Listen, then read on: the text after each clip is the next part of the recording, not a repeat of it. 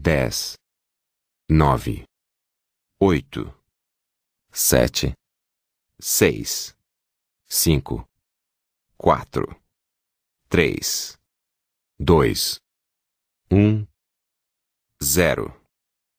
Aula desse curso.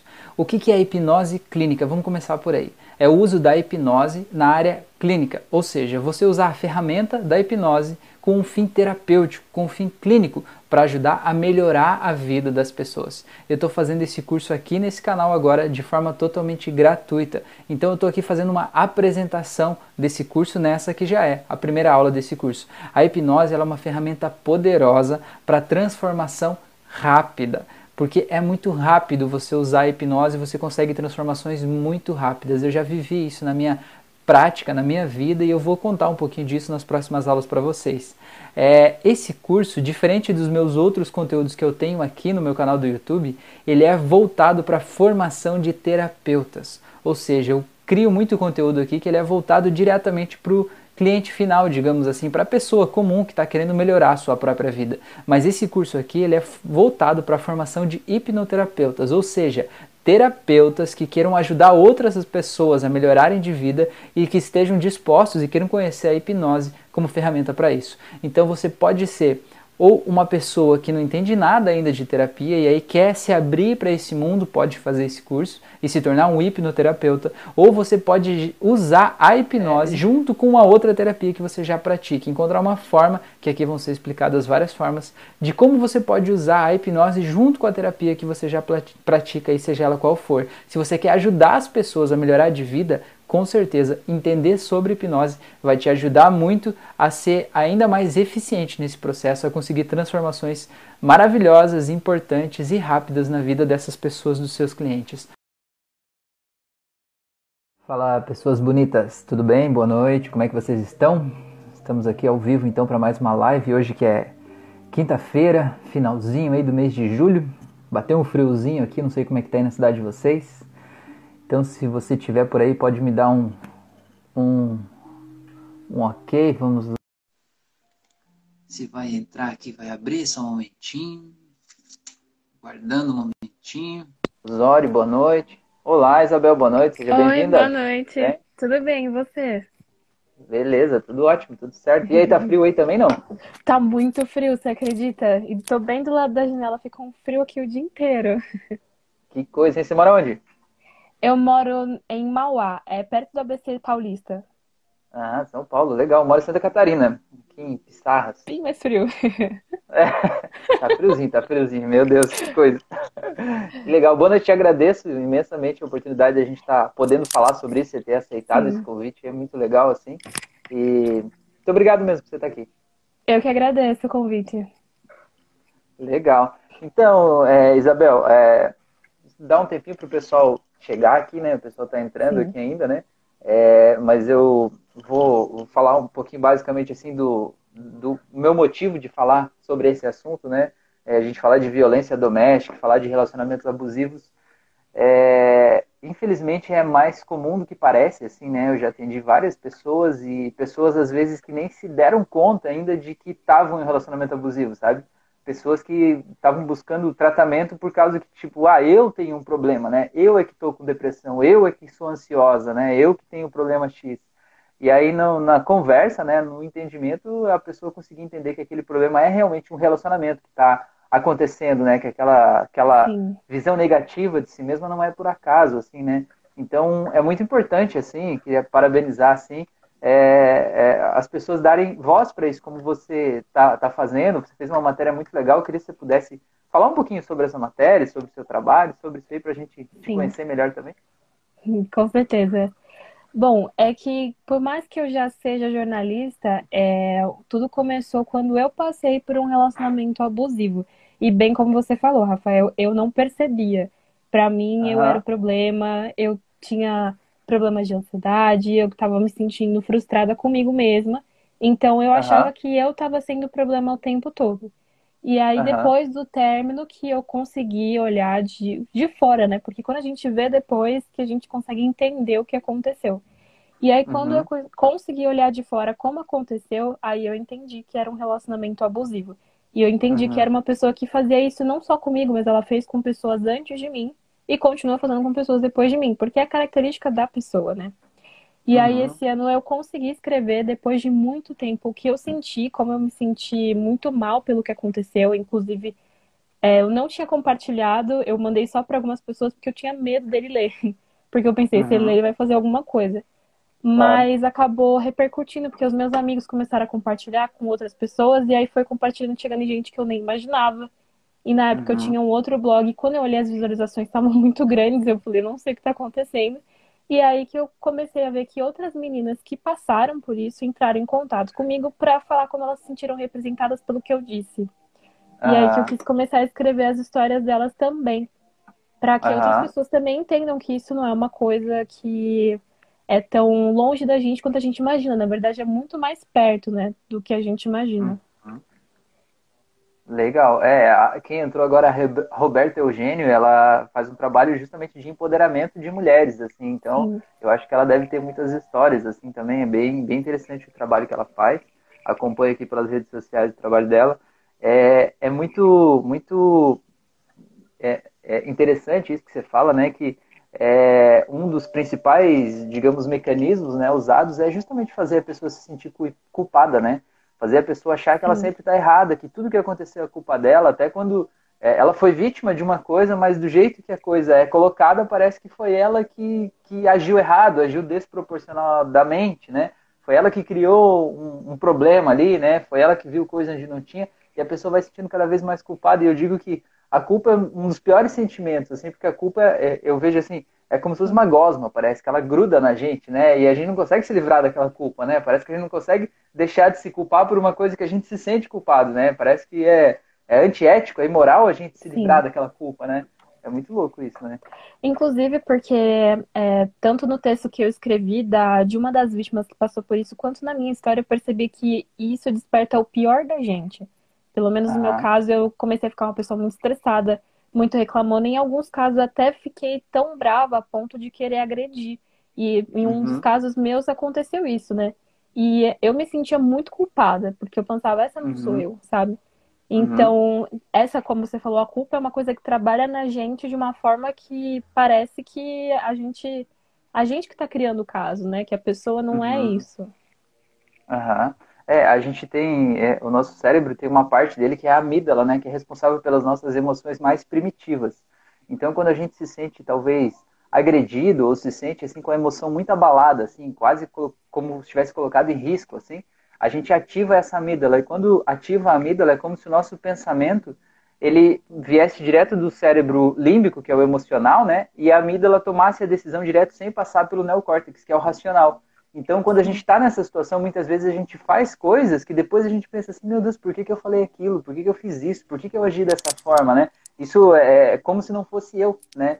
E é justamente a amígdala, que é essa nossa parte emocional mais, digamos assim, é, instintiva, agindo pela gente, salvando a nossa vida ali, né? Tipo, ó, você, é, eu preciso tomar uma decisão rapidamente, né? Então, vou, vou fazer, decidir, sem precisar pensar sobre isso, né?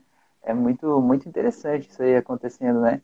Que legal. E você tem o blog, você fala de outros assuntos também, né? Já faz tempo que você faz esse trabalho, né, Isabel? Então, na verdade, eu escrevia, mas eu ficava um pouco com medo de começar a postar, assim, para todo mundo ver. E aí, nesse, uhum. nessas últimas semanas, fiz um trabalho de tentar postar mais e também publicar o blog para mais gente. E aí que eu postei textos muito antigos, mas antes eu não postava muito para muita gente. Ah, que legal. Você é jornalista também, né? Sim, eu sou jornalista e estou cursando direito. Pô, que legal, duas áreas interessantes. Eu sou jornalista também por formação, trabalhei como repórter de televisão durante um, um tempo, um bom tempo. E aí eu entrei nessa área da, da hipnose, da mente humana, e aí me apaixonei loucamente por isso aí, e estou me identificando aqui. É só dar um, um, um, recado aqui que o Osório me passou aqui, que a gente está passando. Ele está transmitindo a nossa live no YouTube também, né? Lá no meu canal. É, então, ah, quem estiver vendo, se estiver vendo pelo YouTube, é, se você quiser participar da live, tem que vir no Instagram, porque a gente não vai conseguir ver os comentários de lá, né? Então, aqui no Instagram, fazer perguntas ou alguma coisa assim, é, por favor, vocês fiquem à vontade, falem aí que a gente está aqui para falar sobre isso, né? Esse é o, o, assunto o assunto da noite. E deixa eu te perguntar uma coisa, Isabel. É, eu vi lá que a, a, a, moça que você escreveu o relato, não sei se aconteceu com você também, mas com os pacientes que eu atendi, é muito comum haver um tipo de, é, digamos assim, de separação, sabe? De tentar dizer, ah, aquelas amigas lá não são legais para você, você não deve sair com Sim. essas pessoas, você tem que ficar mais aqui e tal. Aconteceu isso Sim, também? aconteceu bastante comigo. Mas e comigo não foi tanto com amizades, porque eu estava passando por uma, uma fase muito, muito fragilizada. Então, foi mais com a minha família. Inclusive, é, acho que acabou sendo um trauma não só para mim, mas para minha família também. Porque às vezes, em algumas situações em que estavam somente eu e os meus pais, ele aparecia, assim. Ele vinha, uhum. às vezes a gente estava no cinema, ele ligava e aparecia ou o Dia dos Pais, que era com meu pai e minha mãe, ele vinha também querendo se juntar. E antes eu ficava com uhum. dó, porque eu pensava, ah, eu tenho que dividir o meu tempo meu com ele. Mas depois de um tempo eu comecei a entender que ele tinha esses ciúmes dos meus pais, né? De que ele queria estar no meio, sempre e quando ele tinha coisas com outras pessoas, eu nunca barrei. Não pode ir, pode ir com a sua família, com seus amigos. Uhum. Mas o contrário, nunca podia, sempre me isolava. Uhum. E com essa pessoa que passou por isso também foi muito, foi muito uhum. parecido.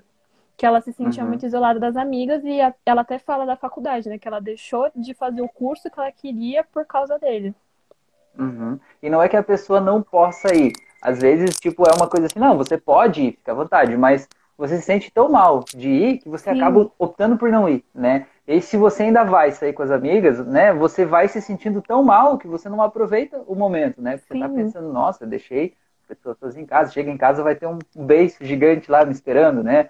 Mau humor, tudo isso. É, é, é interessante a gente falar disso porque muitas vezes as pessoas acham que a violência doméstica, né, e relacionamento abusivo é só quando há um abuso físico, né, quando há uma agressão física. Mas a agressão física é um momento posterior, né? Digamos, é uma evolução disso, né? Não precisa haver uma agressão física para ser considerado um relacionamento abusivo, né?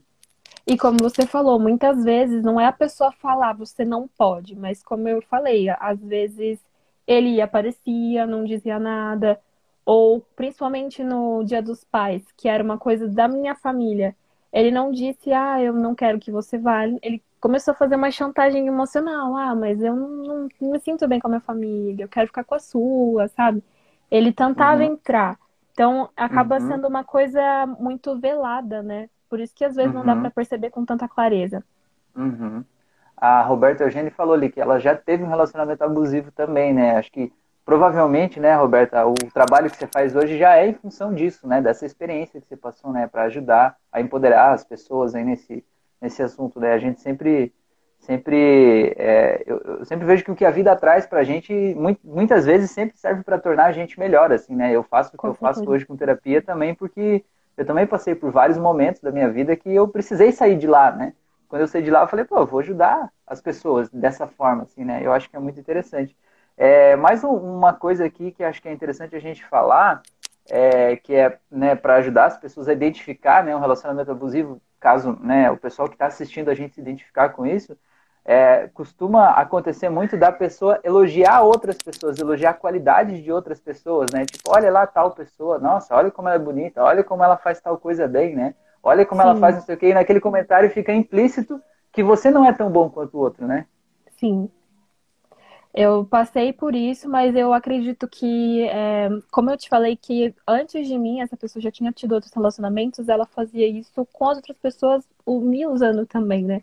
E isso eu uhum. consegui de relatos depois. Inclusive, depois desse texto, uhum. pessoas que tiveram um relacionamento com ele também entraram em contato comigo para me falar como se sentiam, o que ele dizia de mim para elas e todo esse contexto, né? Aham. Uhum é, é, é, bem interessante e é umas coisas assim que, é como você falou, passa aquela sensação de tipo, ah, eu acho que não é nada sério, né? Só foi um comentáriozinho besta, né? Não foi por mal, né? Foi uma coisa assim de leve, né? Só que essas coisas de leve vão vão somando, né? Vão, vão pesando cada vez mais, né? Também tem muita é, chantagem emocional, né? Do tipo, ah, vai me deixar sozinho aqui, né? Vai sair com as amigas, eu vou ficar sozinho em casa, né? Coisas do tipo assim, né?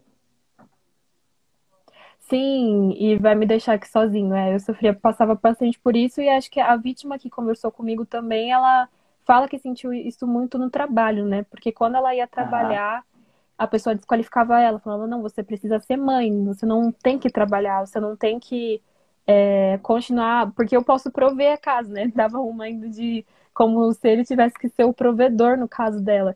E isso é, é, bem, é bem mais difícil também, acho que no caso dela, porque acaba fazendo essa chantagem emocional com as filhas, né? No papel de mãe, dói muito mais, né? Uhum. Não, com certeza, né? Essa chantagem com a família é muito mais difícil. É, e é muito, muitas vezes a gente vê assim que muitas pessoas ficam em relacionamento abusivo justamente por causa da família, né? Por causa do tipo, eu não vou deixar meus filhos, né? Eu vejo, é, eu atendi uma mulher uma vez, é, ela já tinha é, 40 e poucos, quase 50 anos, os filhos dela estavam crescidos, assim, né? Já tinham ido para a faculdade. Ela falou o seguinte, que ela estava em um relacionamento abusivo com aquele marido, o mesmo marido desde os 17 anos, viveu um relacionamento a vida toda, assim, abusivo, né? Tiveram dois filhos. E ela falou que quando os filhos tinham, acho que três, o, o filho mais novo tinha dois ou três anos por ali, ela conseguiu, né, no momento lá, uma coisa que aconteceu, é, fez ela dizer, não, realmente eu não quero mais isso para mim. Ela rompeu com ele, né? E aí foi, foi viver a vida dela, né? Separada, assim, né? Com os filhos. E aí ela falou assim que o que e aí ele vindo atrás, ele querendo voltar, ele dizendo que não ia mais ser o mesmo, né? Que ele ia ser diferente, aquela história toda. É, e aí o que fez ela voltar foi um comentário da irmã dela. Olha só, é, você vê a gente, os familiares assim sempre fazendo o seu melhor, só que cada um faz o seu melhor dentro do seu universo, né? A irmã dela disse assim: ah, mas você não tem o direito de deixar os seus filhos crescerem sem o pai. Você vê, olha o tipo do comentário, né? Um comentário totalmente é, abusivo também, né? Mesmo sendo da família, um comentário abusivo. E aí ela, em função dos filhos, decidiu voltar com ele. E aí ela ficou mais, sei lá, 15 anos com ele, assim. E aí ali no final, ali que ela estava tentando encontrar formas de sair disso tudo para ela poder realmente seguir a vida dela de novo, assim, né? Então, é, nossa, é, é, muito complexo, assim, porque é, a gente se sente, é, de alguma forma, dependente, assim, de cuidar da família, de estar junto, né, responsável por isso, assim, né? Sim. Você, como é que você vê esse assunto? Eu acho que, inclusive, na, com a vítima que eu conversei, ela disse que o que segurava ela sempre foram as filhas. E é o mesmo caso uhum. que você falou, de ela não teve um pai, então ela não gostaria que as filhas dela também não tivessem um pai. Então, é, é, é, basicamente o que segura, né? A gente tentar segurar essa estrutura de família, não deixar que uhum. os filhos acabem tomando as dores, né, que ela sentia. E aí, por isso que ela segurou por tanto tempo também, né? Aham. Uhum. Ó, a Roberta falou, eu tentava sair fora, mas sofri ameaça de morte.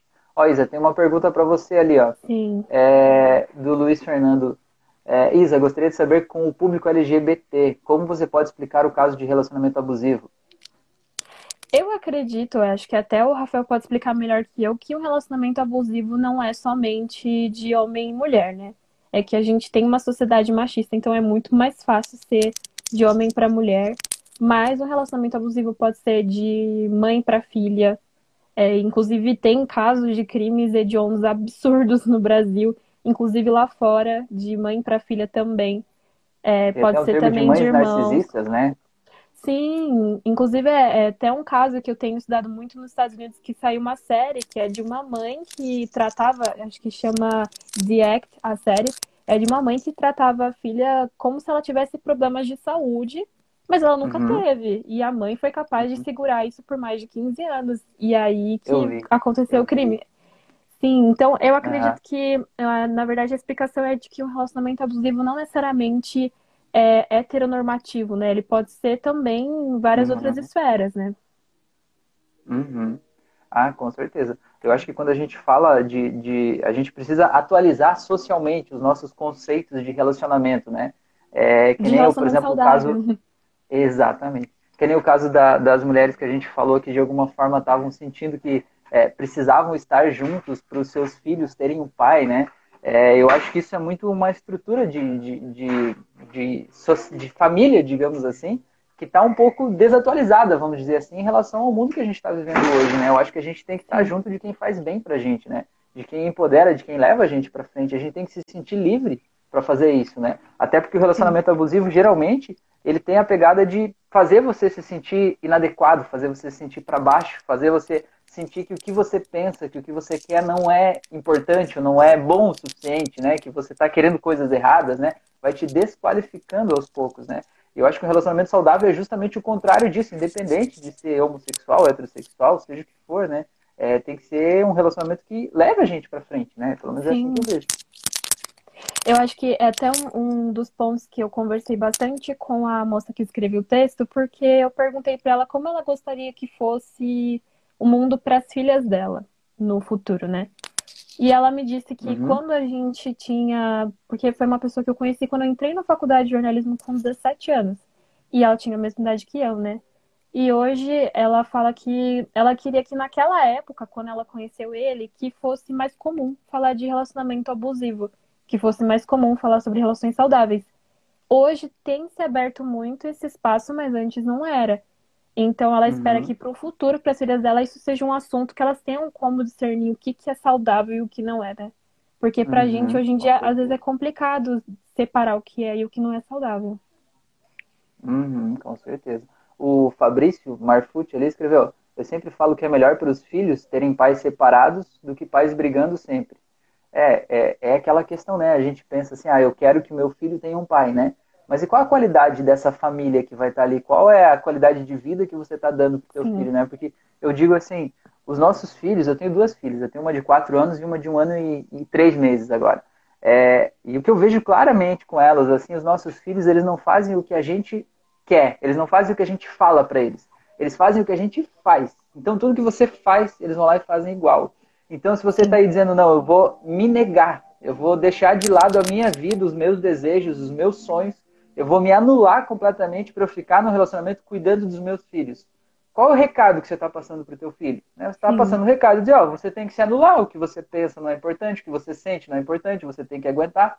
Né? E eu garanto que não é isso que você quer passar para os teus filhos. Né? Então, na verdade, é, é, uma mudança de pensamento né? a respeito desse, desse aspecto. assim, né? Então, Sim. por isso que eu vejo que a, a, a saída, né? A, o caminho de, de volta, né? É, é, assim, a gente vai se anulando, né? Como se fosse descendo uma escada e vai ficando cada vez mais solitário e mais sozinho lá embaixo. Vai deixando de lado todos os nossos sonhos, perspectivas, amizades, tudo que tem aqui e vai indo. Então, o, o caminho para sair de lá é a gente subir essa escada de volta, né? Descobrir quem a gente é, do que a gente gosta, o que, que faz a gente feliz e, e perceber quais os comentários e quais os momentos que às vezes estão impedindo a gente de fazer isso, né? Porque às vezes até a pessoa que está ali do teu lado e que está dizendo assim, não, esse momento aqui, ou você não deveria fazer tal coisa, às vezes, eu não estou defendendo, mas às vezes a pessoa ela não tem ideia do quanto aquele comentário dela ali está machucando a outra pessoa, né? Às vezes não é necessariamente por maldade, né? Ela está tá fazendo uma coisa que ela não percebeu, né? Então a gente falar dos nossos sentimentos e falar que, olha, o que você falou não, não, não, não foi legal, né? Eu não gostei do que você disse, eu acho que é um ponto muito importante, né? A gente fazer esse diálogo, né? Inclusive que você falou de que os filhos fazem aquilo que você faz, é, entra também no ponto da agressão física, né? Porque uma criança que tem esse modelo de pais, que tem essa agressão física, também é mais complicado para ela entender a, a diferença entre o que, o que é saudável e o que não é. E, inclusive, é, a, o relacionamento abusivo que eu tive, ele foi baseado em um, um, relacionamento anterior de pais da pessoa que também eram abusivas uma com a outra, né? Então, uhum. isso eu lembro que uma vez eu perguntei para a mãe dele, eu comecei a conversar e eu descobri que o pai dele também era abusivo. E aí eu entendi uhum. quem ele era também, né? Porque é um uhum. modelo que ele vai seguindo. Às vezes a pessoa não tem esse discernimento de que ela está sendo exatamente aquilo que ela foi ensinada a ser. Mas é, acho que essa responsabilidade que a gente tem também com os filhos, de mostrar para eles essa diferença, né? Eu não, eu não sei dizer, né, como. Acredito que você, como, como terapeuta, sabe dizer melhor se é melhor estar separado mesmo mas eu acredito que num relacionamento abusivo não há como você trazer um modelo saudável para uma criança de uma estrutura familiar, né? Ah, não, com certeza o melhor é sempre a gente estar bem, né? Todo mundo está bem. É, o, o, melhor é quando a gente está tá harmonioso, né? Tá feliz. E se não dá para estar tá desse jeito junto, né? É, é, o melhor caminho é a gente seguir outros caminhos, assim. Inclusive até nesse período de isolamento que a gente está vivendo, tem um índice que fala, que, que fala que aumentou muito assim a taxa de, é, de separações, né, de divórcios. Por quê? Porque as pessoas não se suportavam em casa, elas já não se suportavam antes, ficando o dia inteiro fora de casa, né? E agora que foram Sim. obrigadas a ficar juntas durante mais tempo, elas, tipo, foi o limite. Não, desse jeito não dá mais, né? Então, às vezes, tem gente que olha para esse dado e, e, acha ruim, né? E tem gente que olha para esse dado e acha bom. Às vezes a pessoa ia ficar, sei lá, 10 anos, 20 anos numa vida ali, num relacionamento que já não estava bom e que estava levando, né? Empurrando com a barriga, né? Levando, levando. E às vezes chegar ali naquele momento ali de, é, de um, uma coisa que ficou ruim e dizer, não, realmente não dá mais, né? E aí você já consegue é, sair, né? É, isso me, me lembra Inclu... muito, tem uma... Pode falar, depois eu conto. Vai lá. Não, eu ia falar que, inclusive, saiu uma matéria falando que o número de casos de violência doméstica também aumentou durante a pandemia, né? Inclusive, começaram a se fazer mais propagandas de como você entrar em contato com é, departamento policial, a polícia militar, para você conseguir resolver esses casos, né? Mas é uhum. complicado, porque quanto mais tempo em casa, se o seu problema é com o agressor, o agressor tá lá dentro, né? Uhum. Eu tenho uma amiga de Portugal, acho que até tá assistindo a live que eu vi quando ela entrou. Ela falou que lá em Portugal foi lançada uma campanha que eles chamaram de Máscara 19, se não me engano. Que a, a, a mulher que estava, ou a pessoa, enfim, que estava se sentindo vítima de violência doméstica, era para ela ir na farmácia e quando ela chegasse era para ela pedir o produto, né? Eu quero comprar a máscara 19. Isso seria um código, uma senha que ela estaria dizendo que ela está sofrendo violência doméstica. Eu achei bem interessante, assim, né? Ó, tá ali, ó, a Maria colocou ali. Estou sim. sim. Legal. É, deixa eu ver, tem um comentário aqui. É... Dieguito, é isso? Cresci vendo meus pais se relacionarem abusivamente um com o outro. E é tudo que não quero ter ou proporcionar. Pois é, e, e, e o que é o que é assim complicado é que, como a, a Isabel estava falando, esse modelo fica dentro da gente. E às vezes, quanto mais a gente luta, porque eu não quero isso, eu realmente não quero isso, quanto mais a gente luta para isso, às vezes a gente vai se aproximando do que justamente a gente não quer, né? Porque a gente está lutando contra aquilo ali, né? É, eu vejo assim que, é, pelo, pelo viés assim da hipnose, né, o que a gente entende é que tudo que a gente vê no mundo, por exemplo, quando você olha para essa caneta, o teu cérebro busca lá na, nas memórias do passado tudo que você já viveu que seja ligado à caneta, para dar uma interpretação desse fato, né? O que é uma caneta? Ele vai trazer todas as memórias do passado de forma inconsciente e vai te dar uma interpretação. Ah, isso é uma caneta, serve para escrever, funciona desse jeito, tal, né? Só que quando a gente tem memórias que são memórias ruins ligadas à caneta, por exemplo, sei lá, você estava na escola sendo alfabetizado, a professora vinha e batia na tua mão te chamava de burro, dizia que você não sabia, né?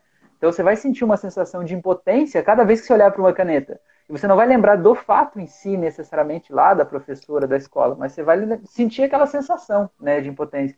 E muitas vezes no, no relacionamento, quando a gente vive situações que foram muito ruins, às vezes num primeiro relacionamento, ou às vezes no relacionamento dos pais, ou um outro relacionamento de uma, uma pessoa próxima, às vezes a gente acaba trazendo essa lembrança, esse mal-estar, essa sensação ruim para a nossa vida. E às vezes a gente leva para o próximo relacionamento, né? Que nem, por exemplo, você falou que terminou o relacionamento abusivo. Mas muitas vezes algumas pessoas, elas projetam aquela relação ruim no próximo, né? Tipo, ah, eu conheci uma outra pessoa, né? Eu vou começar a me relacionar com essa pessoa e a gente já diz assim de cara, não, você não pode ser assim, você não pode falar desse jeito, você não pode não sei o que lá. E você meio que traz aquela energia de volta para um relacionamento que não tem nada a ver com isso, né? Mais ou menos isso. Sim é um pouco traumático ter um relacionamento depois de um relacionamento abusivo. Isso eu, eu admito uhum. porque às vezes eu não consigo identificar o que, que é saudável e o que não é, como eu tava falando. Porque uhum. às vezes alguma coisa já me deixa um pouco mais ansiosa, eu não sei se vai ser uma atitude igual. Principalmente quando é uma pessoa que já é um pouco mais seca, eu fico com medo também. Me deixa um pouco uhum. temerosa, assim, nesse sentido de, de tentar um novo relacionamento depois de ter passado por isso. E acredito que isso também aconteceu com a, com a, pessoa que eu conversei, né? Ela se sente com medo uhum. também. Uhum. É, a gente sempre fica assim com aquele, digamos assim, aquele fantasma ali, né? Daquele relacionamento anterior ali, é, rondando ali na nossa mente, né? É, mas é isso que é interessante. Já aproveito que a gente entrou nesse ponto aqui, né? É, já fazer o convite. Eu tenho um canal no YouTube, lá no meu canal eu tenho várias auto-hipnoses e uma delas é justamente a auto-hipnose. Tá, tá, o nome lá é para esquecer o ex. E não é que você vai esquecer necessariamente a pessoa, mas é que muitas vezes a pessoa sai da nossa vida e fica aquele mal-estar, sabe? Aquele, aquele ódio, aquela raiva, aquele ressentimento, aquela mágoa, né?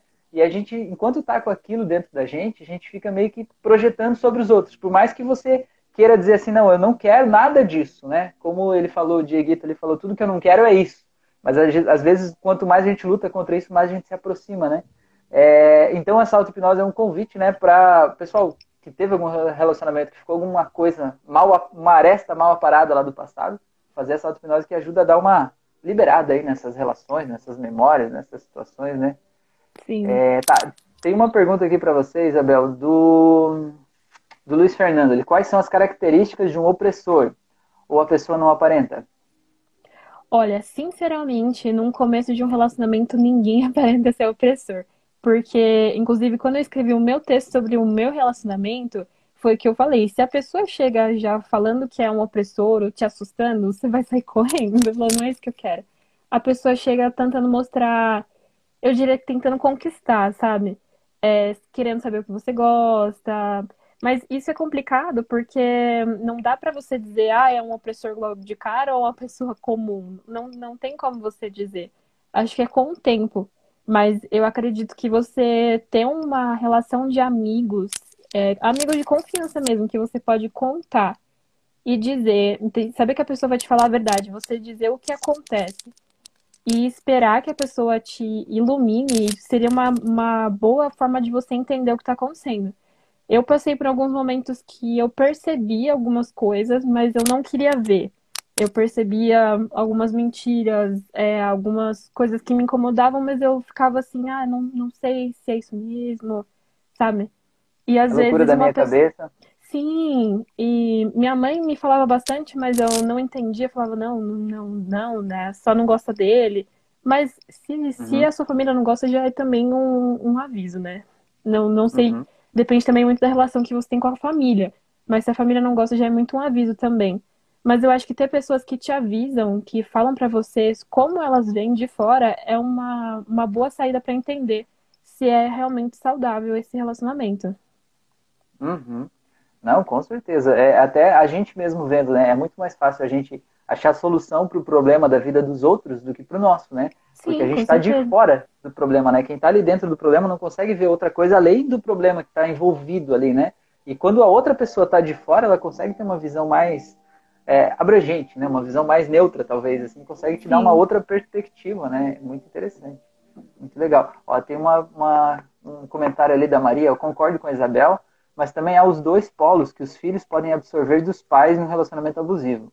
Ou o extremo de recorrer à agressão ou de assumir o papel de vítima. Sim, com certeza. A Roberta falou, tem que trabalhar as feridas emocionais. A Magda escreveu ali, morei com uma pessoa da família que vivia um relacionamento abusivo. Foi um inferno, mas o sentimento continua até hoje. A Eliane escreveu que foi verdade, a Roberta escreveu normalmente eles não aparentam, muitas das vezes são sedutores. Sim, a Eliane sim, escreveu Roberta, que é totalmente. É sempre, é sempre amável. Pode falar. Sim, totalmente. É, até que a professora doutora é minha mãe. É, eles falam que você quer ouvir, realmente, faz de tudo para te agradar. Realmente é assim. Faz, inclusive depois desse relacionamento abusivo, é, outra pessoa apareceu na minha vida com as mesmas características. E era uhum. uma pessoa assim que pediu meu endereço, mandou presente, mandou um monte de coisa, mandou ovo de Páscoa, mandou flor, mas eram as mesmas características, do mesmo jeito, mesmo jeito abusivo, mesma forma assim, uhum. é, meio grosseira, mentirosa. E por isso que não dá para perceber. Uhum. É interessante também falar, né, nesse, é, nesse aspecto. É, você colocou, dá um sorriso que você é muito séria. É isso aí. É... Eu esqueci o que eu ia falar agora. eu também ouvi o comentário e percebi que estava muito sério. Gabriel, Gabriel, isso aí. É. Legal. Ah, eu lembrei, lembrei. A gente estava falando que não tem como identificar a pessoa no início, assim, né?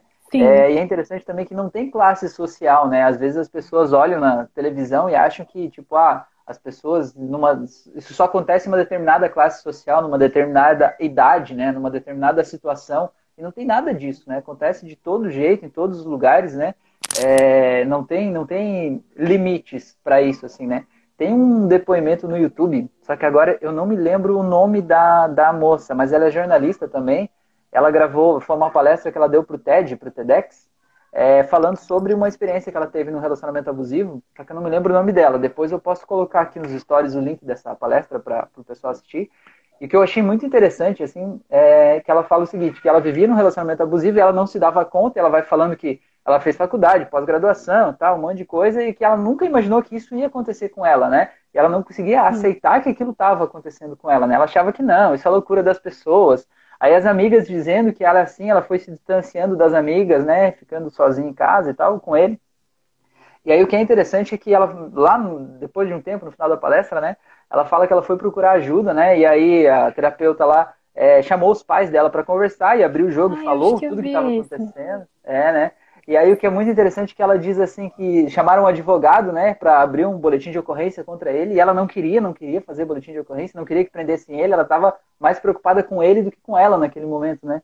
E o que me marcou muito o desfecho da história é que o advogado disse assim, você sabe como que é, ela, ele perguntou assim, você não quer que aconteça nada de mal com ele, né? Ela falou, não, não quero, eu amo ele, eu gosto dele e tal. Daí ele falou assim, você sabe como é que termina essas histórias como a sua, que estão nesse nível, assim? Ela falou, não, ele falou, termina em morte, né? Quando chega nesse nível que você tá, de agressão física, tudo isso, em algum momento ele vai te matar, né? Do jeito que a situação tá indo, os números indicam que ele vai te matar. E o que, sabe o que vai acontecer quando ele te matar? Daí ela falou assim, não, ele falou, ele vai ser preso. E você sabe o que acontece com um preso que foi preso por matar a própria mulher lá no presídio e tal? Daí ela começou a chorar. Daí ele falou, aí o advogado falou para ela assim: "Então se você ama tanto ele, para você proteger ele, você tem que abrir o boletim de ocorrência agora, para que ele não seja preso por te matar". Aí eu falei, cara, meu Deus, até para ela sair do relacionamento, ela precisou fazer por ele, Precisou. não por ela, né? Sim. Mas é, pelo menos comigo aconteceu isso também, porque eu não consegui terminar em momento algum. Ele que precisou terminar para eu conseguir enxergar o que aconteceu, né? Uhum. Então, Aham. é, é complicado para às vezes a vítima tá muito abraçada àquilo, a- também porque a pessoa te cerca de uma forma que ela passa a ser a sua vida, né? Então, se você perder a pessoa, você perdeu tudo, né? Você não tem mais amizades, família, tudo virou a pessoa. Então, Uhum. é, é, é compreensível, mas eu achei, eu, eu vi esse vídeo, eu achei o advogado muito inteligente na forma como ele abordou, né? Pra ele conseguir chegar Uhum. nela e mostrar como que ela precisava sair daquilo. Aham, com certeza. Navegou no mapa mental dela ali. Ó, o Dieguito escreveu ali, eu acho que a chave seria nos responsabilizarmos mais e então ser mais íntegros um com o outro. É, o Gabriel deu risada, acho que foi do sorriso lá. A Magda escreveu que no início você conhece o céu e depois conhece o inferno. Sim. E o Luiz falou, geralmente a pessoa fica oprimida, fica com medo. Qual o conselho que você pode dar para as pessoas que estão em relacionamento abusivo? Porque geralmente o que vejo muitas das pessoas é o medo de sair, né? Olha, é, o meu conselho seria como eu- a- o primeiro conselho seria mesmo conversar com pessoas que são de confiança, contar para elas as coisas que aconteceram completamente, porque pelo menos para minha mãe às vezes eu tinha medo de contar tudo, porque Medo eu de julgamento, né? medo do julgamento, inclusive no dia que eu parti para agressão física foi por um motivo muito muito válido assim, eu ouvi coisas sobre mim absurdas. Só que quando eu contei para ela, eu Uhum. disse só a minha parte, eu não contei o que ele me disse. Porque eu tinha medo dela Uhum. falar, não termina esse relacionamento, você não pode ouvir esse tipo de Uhum. coisa. Então, contar tudo pra pessoa de confiança e pedir pra ela te dar uma opinião sobre esse relacionamento. E uma outra coisa que eu acho muito válida é realmente procurar ajuda de terapia, porque é uma coisa que fica presa em você, né? E igual essa moça que você estava falando, que precisou do advogado da terapeuta para entender o que acontecia com ela, às vezes Uhum. você pode ser iluminado por coisas que não imagina, né? Uhum, com certeza, com certeza. E, e buscar ajuda, às vezes, é muito mais fácil do que pode parecer, né? É, é, eu, um exemplo, por exemplo, faz. No dia que eu te mandei a mensagem convidando para essa live, acho que foi um dia antes, se eu não me engano, é, teve uma outra menina aqui do Instagram, que ela me segue aqui também, ela me marcou no stories dela, ela fez no stories e me marcou lá, falando, compartilhando lá um- uma auto-hipnose minha, e ela disse assim, olha, eu estava em um relacionamento abusivo e eu consegui sair com essas auto-hipnoses. E ela me marcou no stories dela. Daí eu fui- mandei uma mensagem para ela, falei, ô, que legal, conta aí como é que foi essa história e tal, né? Daí ela me falou que ela ia no carro fazer as auto-hipnoses, né? Porque ela não sentia vontade em casa, assim. Ela falou que fez três e que ela fez uma primeiro e aquela deu a coragem dela dizer, não, eu não quero mais e sair, né? Dizer, acabou. E ela fez outras duas para ela se sentir melhor com aquilo ali e ter mais fôlego para tratar com o, o, os- o que foi preciso fazer depois. E você vê, é- ela tomou a decisão, ela fez sozinha, né? Tipo, foi uma auto-hipnose, é um vídeo que tá lá no YouTube, né? Disponível lá. E ela Sim. fez e, e conseguiu fazer essa transformação, né? Então, eu vejo que o caminho passa pelo nosso empoderamento, assim, da gente encontrar formas da gente se sentir mais forte, mais poderoso, né? É, eu, eu, digo assim que é, a, a, gente reage às coisas, às situações, conforme as imagens mentais, as imagens que tem na nossa cabeça. Então, me diga se não é mais ou menos assim, Isabel, quando você pensa sobre a outra pessoa, esse relacionamento que passou, se você imaginar quando você estava lá no relacionamento, se você pensar sobre a outra pessoa, a imagem mental que vem é como se o outro fosse muito grande, não é? É como se ele fosse muito maior, assim, Sim. quase como se fosse um monstro, né? Um dinossauro, Sim. né? Um negócio assim. E a gente se vê pequeno, sabe? E aí, qual que é a nossa emoção? Ela reage a essa imagem mental, né? A imagem mental de ele é muito grande, eu sou impotente diante disso, né? A gente se sente preso ali, assim, né? Eu, tenho, eu meio que tenho que agradar, eu tenho que me anular, porque, né? Ele é mais importante. E é muito louco que a hipnose fala, né? Mostra isso, que quando a gente muda a relação dessa imagem que está na nossa cabeça, porque do mesmo jeito que na tua cabeça aquela imagem dele ficou grande, você pode fechar os olhos, relaxar e fazer aquela imagem ficar pequena e ficar menor do que você, ficar uma imagem pequenininha. E quando aquela imagem está pequenininha, você reage diferente àquela imagem, porque não é mais um, uma ameaça, sabe? E é uma coisa, é ridícula até, parece, sabe? De, de simples fazer essa, essa, essa mudança. Claro que a terapia não é só isso, mas isso é uma, uma forma, né? Um caminho da gente conseguir se sentir melhor com a gente mesmo, assim, né? Inclusive da sua auto-hipnose que eu conheci no Spotify foi ouvindo uma para dormir, porque eu tenho uma dificuldade assim para dormir tremenda. E aí eu ouvi uma para dormir me deixou tão calma, e aí por isso que eu vim aqui no, no Instagram para conhecer melhor. Ah, que legal, que bom. Deixa eu ver o que mais que a gente tem aqui no chat aqui. Ah, o Luiz falou que o psicológico da pessoa fica abalado. A Dai escreveu a gente perde a identidade. Ainda bem que acordamos. Sim. É, isso aí, Dai. O Gabriel falou, é engraçado porque hum, normalmente é mais é mais fácil conversar com desconhecido, acredito que seja isso, né, Gabriel? Conversar com desconhecido, né? É, até pela questão do julgamento mesmo, né? Pela questão do julgamento. Uma pessoa desconhecida não Sim. vai te julgar tanto, né? é, do que uma pessoa conhecida. É, deixa eu ver, a Dai escreveu de Rafa, top. Suas meditações guiadas e auto-hipnose são top. Recomendo, leveza e bem-estar. É, a Dai chegou aqui pelo Spotify também. Que legal. É, Gabriel, eu particularmente, quando quero desabafar, procuro alguém em um app chamado Ombro Amigo. Desabafo por lá, porque não existe julgamento de pessoa que você não conhece. Que legal, Gabriel. Nossa, Põe o link desse app aí no chat pra gente. Não sabia que tinha um aplicativo assim. Até dá muito. Aham, muito legal, né?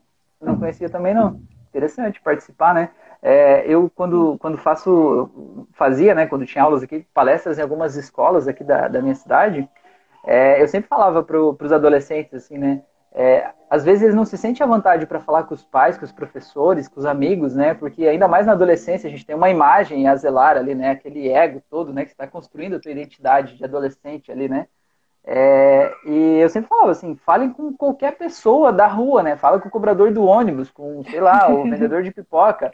Fala com alguém, assim, que de alguma forma esteja isento na tua história, mas que possa ouvir a tua história e dar um parecer sem julgamento, né? Eu acho que isso ajuda a gente a, a sair um pouco daquele embrulho que a gente está e ver a situação de um jeito diferente, né?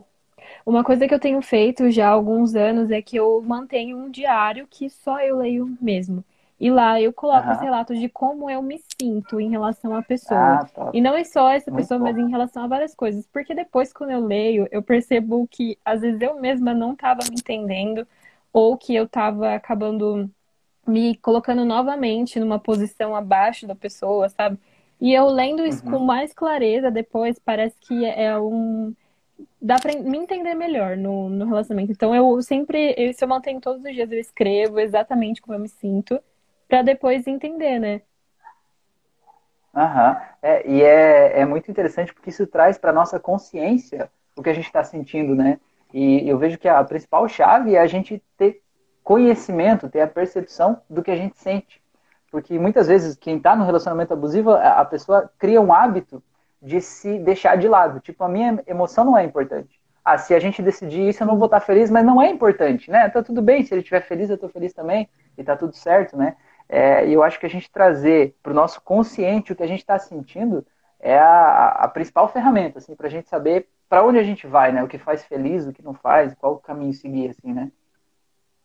E eu acho que, pelo menos, quando eu passei por esse relacionamento, eu estava muito fragilizada, principalmente na carreira, eu estava me sentindo muito frustrada.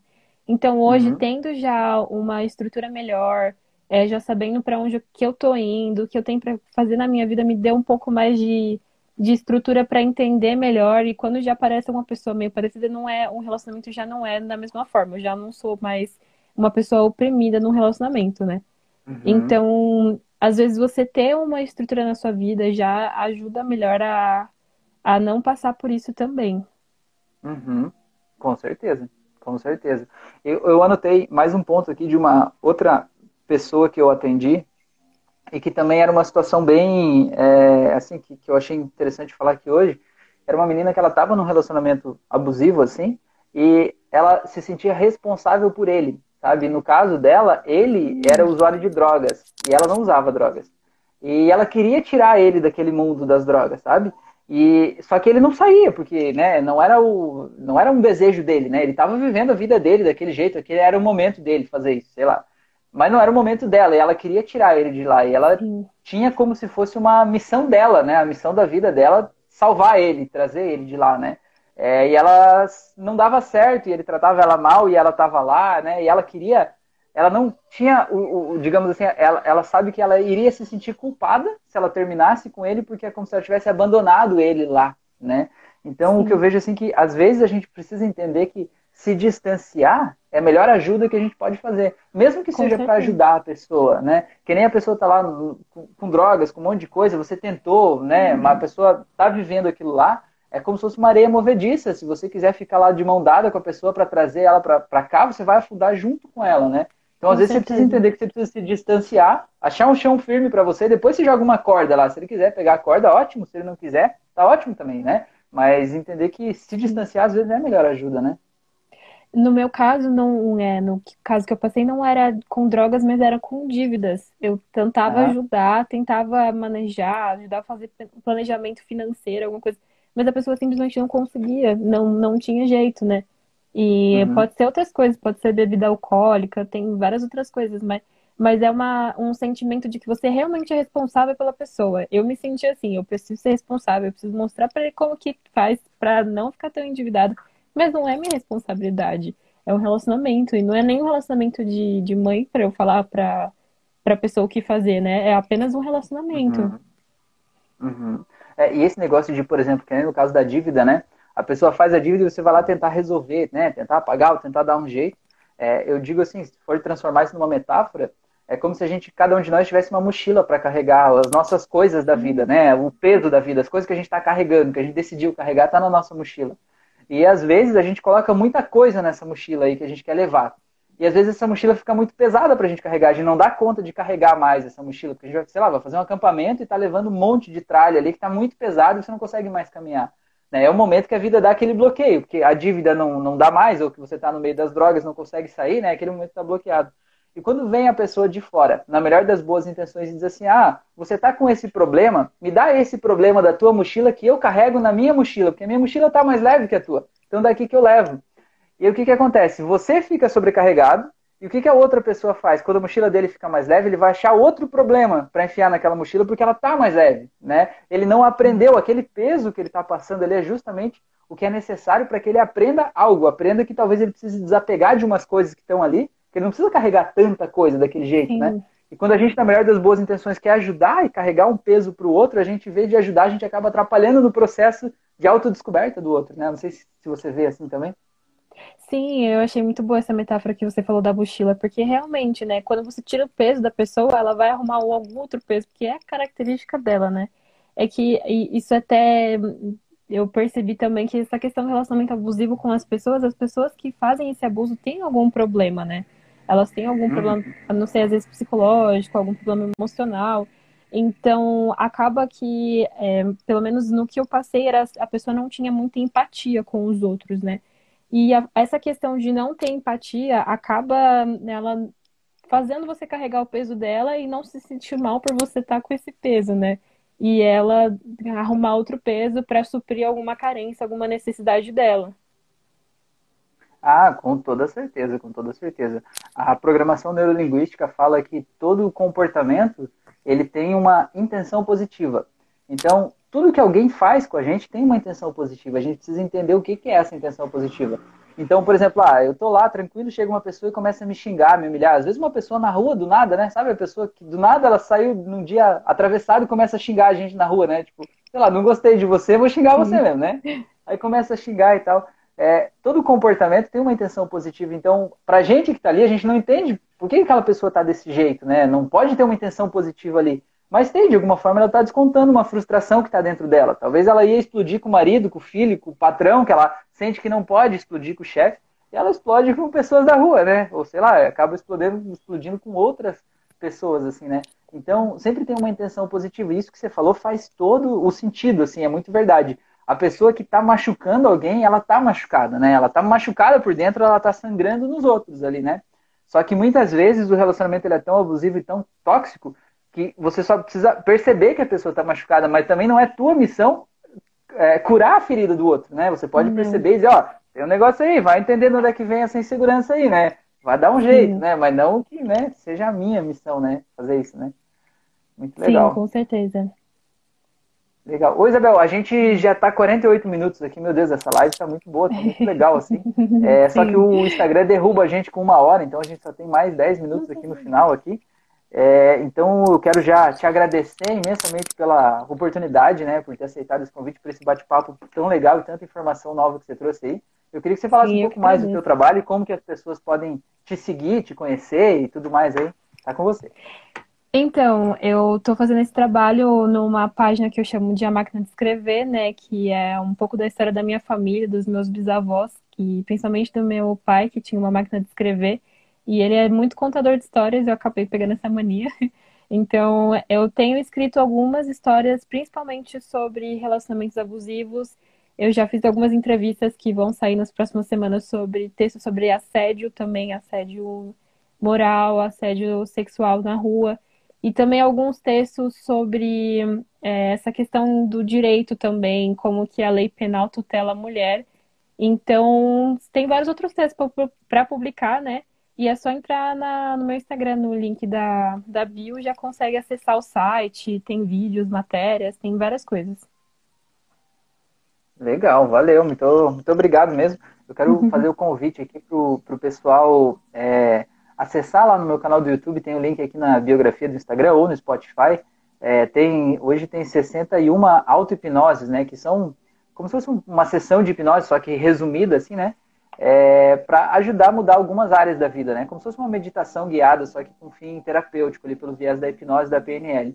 Então, por exemplo, é, para essa questão específica que a gente está falando de violência doméstica e relacionamentos abusivos, é, a primeira que me vem à mente de sugerir é para que o pessoal faça, é, se você que está vendo essa live sentir que de alguma forma você se identificou com isso que a gente falou, você sente que talvez você possa estar tá passando por isso, acho que a primeira delas é uma que está lá escrito auto-hipnose para empoderamento que é para você pegar de volta o teu poder pessoal, né? Aquele poder que a gente cede para os outros, mas que na verdade é nosso, né? Todo mundo já teve experiências no passado que se sentiu poderoso, que se sentiu forte, que se sentiu vivo, teve orgulho de si mesmo, né?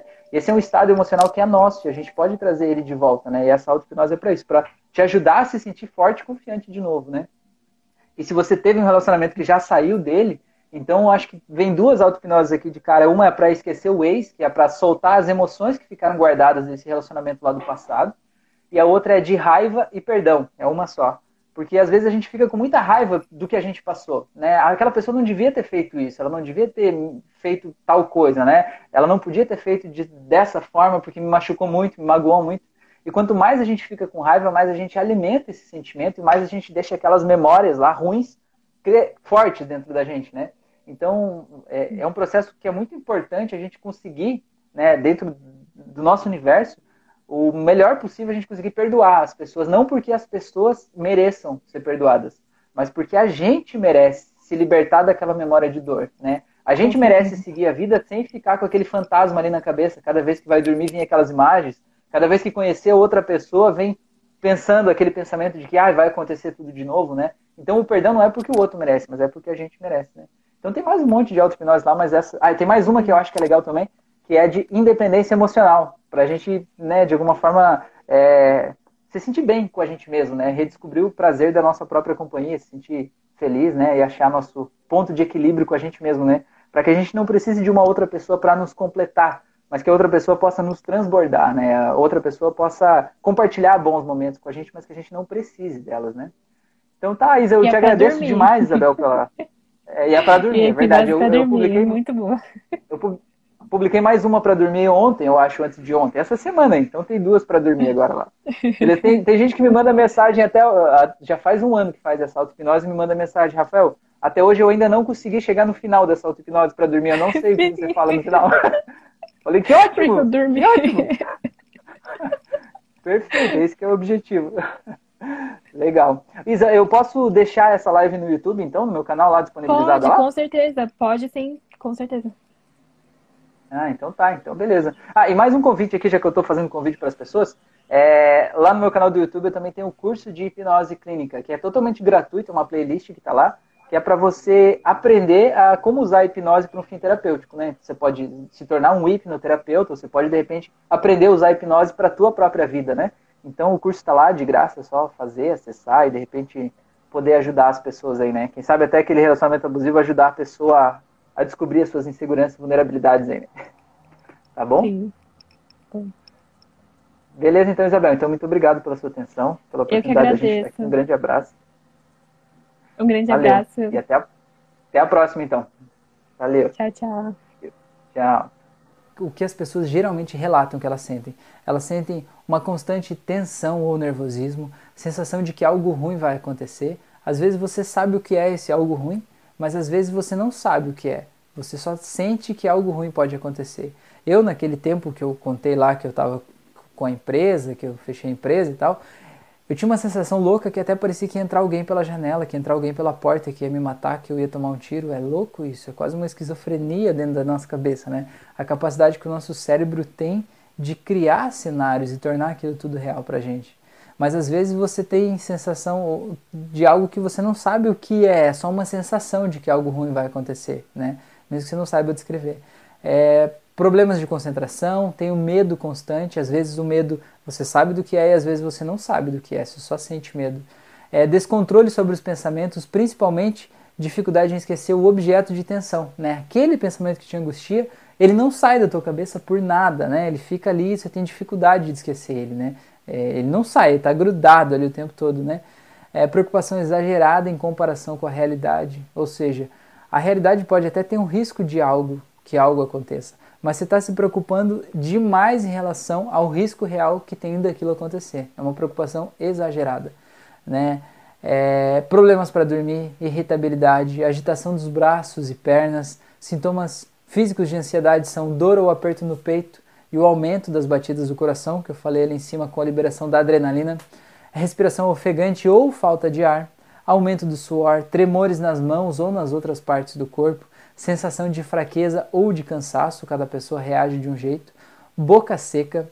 Boca seca é muito característico, eu senti muito, principalmente se você, quando você pensa em fazer uma coisa que você tem medo de fazer, pensa em falar com uma pessoa que você está inseguro em falar com aquela pessoa, só de pensar isso a tua boca já seca. Assim, a minha acontecia muito isso. Mãos e pés frios ou suado, náusea, uma sensação de mal-estar generalizada, assim, né? Deixa eu colocar aqui minha colinha aqui. Tensão muscular, dor de barriga ou diarreia, pode acontecer muito isso. É, e aí tem um estudo que ficou conhecido como Kendall. Esse estudo fala que se você tem depressão, você só tem 2% de chance de virar ansiedade. Agora, se você tem ansiedade, você tem 24% de chance de desenvolver uma depressão a partir disso. Agora ficou mais claro, né? Que bom que você está aqui, vamos parar esse negócio agora, né? Vamos resolver esse negócio de um jeito diferente aí, entendendo o que está por trás dos seus pensamentos, tá?